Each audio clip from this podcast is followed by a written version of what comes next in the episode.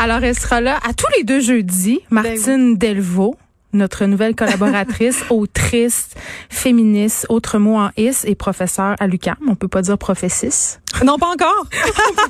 Professeur Oui. Et euh, je suis contente que tu sois avec nous parce qu'on va se poser des questions d'actualité avec une, une lorgnette peut-être un peu différente qu'on a l'habitude de le faire. Aujourd'hui, euh, on va se demander est-ce qu'on peut tout avoir ou pas et qu'est-ce que ça veut dire tout, à, euh, tout avoir? Mais Martine, avant de commencer, c'est important qu'on règle quelque chose tout de suite. La première chose qu'on va régler. Mais parce que je pense que c'est, je pense que c'est important.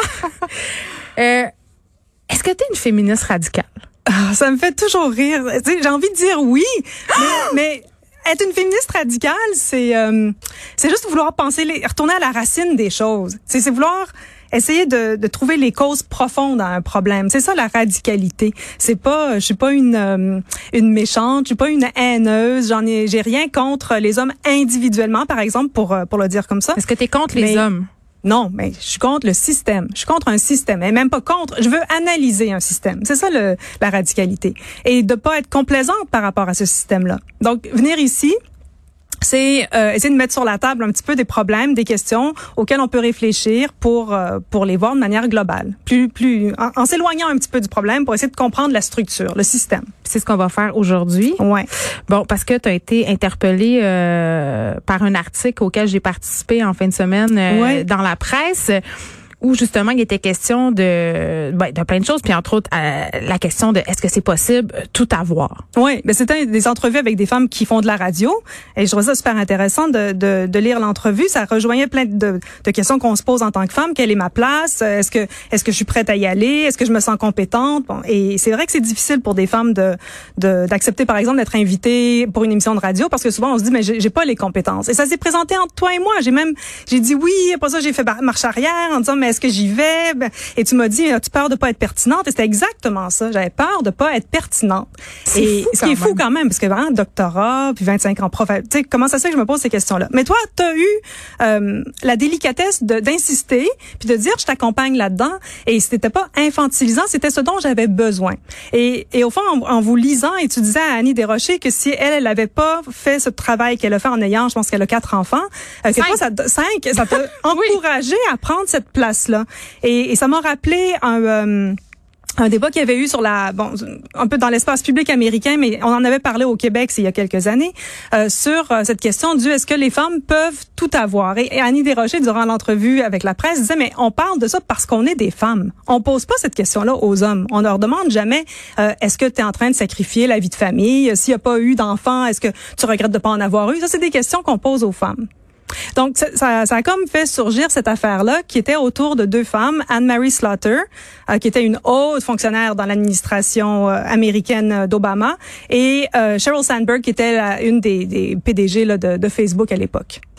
Puis ces deux visions quand même qui s'affrontent souvent au sein des différentes formes de féminisme parce qu'il n'y a pas une forme de féminisme puis souvent il y a des bon, est-ce qu'on peut appeler ça des guerres de clochers? Je ne sais pas. Ben, en tout cas, il y a des, des, des différences là, d'opinion. Ben, oui, cette question-là de est-ce qu'on peut avoir tout, ça revient sans arrêt. Ouais. Puis ce que je disais, puis c'est une discussion qui revient souvent, je pense qu'on peut avoir tout, mais peut-être pas en même temps. Mais dès qu'une femme... Euh, est performante au travail. Dès qu'une femme euh, montre clairement euh, ses ambitions ou revendique être ambitieuse, c'est comme si automatiquement, on prenait pour acquis qu'elle était une mauvaise mère ou qu'elle plaçait sa carrière à l'avant-plan ou qu'elle avait des mauvaises valeurs. Et ça, c'est encore très, très présent. Et même moi, je me surprends parfois à avoir ces biais-là envers moi-même. Ben oui, tout à fait. je me ça. dis, tu sais, est-ce que je suis en train de faire passer ma carrière avant?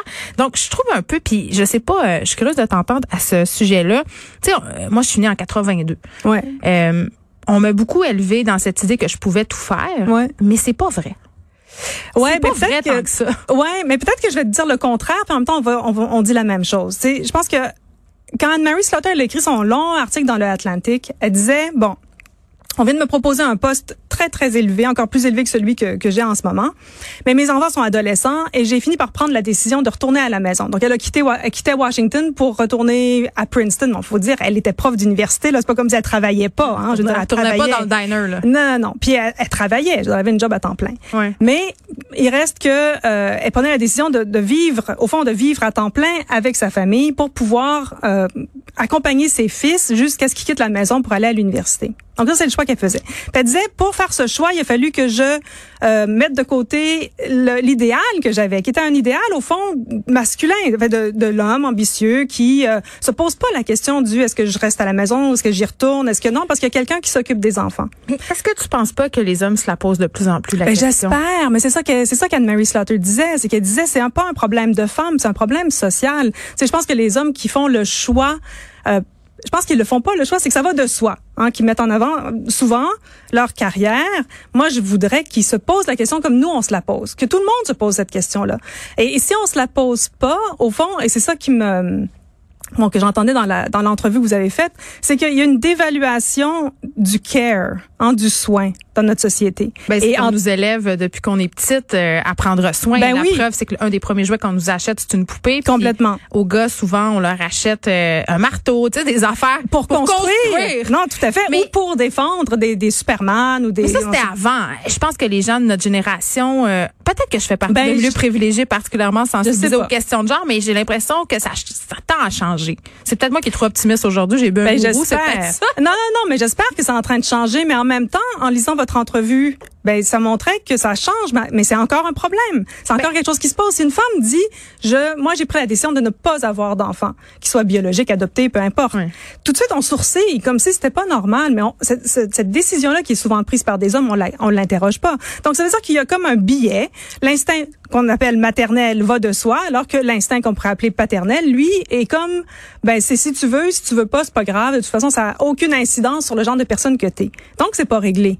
Puis on en en, même parle temps- plus aujourd'hui, mais c'est pas réglé. Oui, puis en même temps, la raison pour laquelle on faisait cette entrevue sur les femmes en radio, en radio parlée qui plus est, parce que c'est très, Ouais. très différent. Il y a pas Ben beaucoup oui, de femmes fait. qui font de la, euh, de la radio d'opinion. D'ailleurs, euh, il y a ma collègue Sophie Durocher qui, à mon sens, aurait dû être là aussi. Ouais.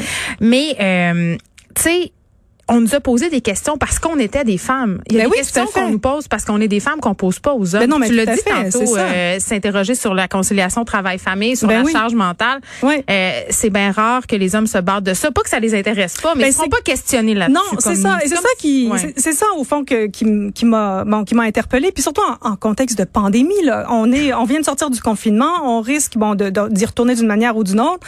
Qu'est-ce qui s'est passé? Les femmes se sont retrouvées à la maison. C'est comme si on nous avait renvoyés dans l'espace domestique alors qu'on était sur le milieu du travail. Et, euh, et là, on était, bon, la charge mentale, la charge de travail a été décuplée. Il fallait faire l'école à la maison, s'occuper des enfants. Puis, il y a plus de silence, il y a plus de temps pour euh, pour réfléchir. Donc ça, ça pose un vrai problème. Est-ce qu'on a des solutions pour que ça Ben- soit plus, je ne veux pas dire juste, mais pour que ça soit plus équitable? Ben, il faut que socialement, la question du soin soit valorisée. C'est ça que, que Slaughter finit par, par suggérer. Il Ouais. dit, non seulement il faut que les gouvernements aient des, des, euh, des infrastructures qui concernent les soins, il faut que le milieu du travail considère que c'est un c'est bénéfique d'avoir des employés qui veulent s'occuper du monde qu'ils aiment, donc de leurs enfants, de leurs parents vieillissants, peu importe. Et puis il faut ce qu'a dit, c'est il faut resocialiser les hommes. Et ça, je trouvais que c'était intéressant. Bon, c'est il y a quelques années, mais reso- resocialiser au sens où elle disait euh, un peu comme une boutade, il faut que les les garçons ados voient ça comme cool de s'occuper des autres. Et c'est vrai que ben, on en est là. Il faut apprendre à tous les humains de euh, considérer que de, de donner des soins, donner de l'amour, c'est quelque chose qui est positif par rapport à la personnalité et non pas dégradant. C'est tellement vrai ce que tu dis. Puis avec mes amis, on avait une discussion l'autre fois sur ce qu'on trouvait sexy désormais. Tu sais, puis avant, on était peut-être Ouais. plus dans, dans l'image du gars vraiment tough. Tu sais, on- là, on était quand même, mon Dieu, un papa qui plie du linge. Oui, c'est ça. Oh my God, ça me donne le goût de déchirer. Martine, en terminant, est-ce que tu penses euh, que toi, tu, tu as tout? Moi, j'ai envie de dire oui. C'est là que tantôt je me disais, je, je vais te prendre à, à contre-pied. C'est ça. Je pense que j'ai tout, mais tu disais pas en même temps. Peut-être pas en même temps. Peut-être en volant du temps. Mais je pense que je vais mourir en me disant. Peut-être que j'aurais voulu écrire plus de livres, mais je mourrai pas en me disant j'ai pas passé du temps avec ma fille. J'aurais passé beaucoup de temps avec ma fille, puis j'en suis extrêmement contente. Donc en bout de ligne, je pense que j'ai rien sacrifié. Ça correspond à qui je suis. Moi, j'ai une petite vie sociale parce que j'ai pas le temps, mais c'est correct parce que j'aime ça être à la maison puis m'occuper de ma fille et de mes animaux. Donc ça va. Martine Delvaux, on va se retrouver euh, chaque jeudi aux deux semaines et on va essayer de décortiquer l'actualité ensemble en regardant tout ça d'un point de vue féministe. Mais n'ayez pas peur. Féministe ne veut pas dire enragé. Euh, ça, peut, vouloir dire radical. Ben, des fois, ça se peut qu'on se fâche, mais radical dans la vraie définition, celle que tu nous as euh, enseignée au début de cette chronique. On se retrouve donc dans deux semaines. Merci, Martine. Merci, Geneviève.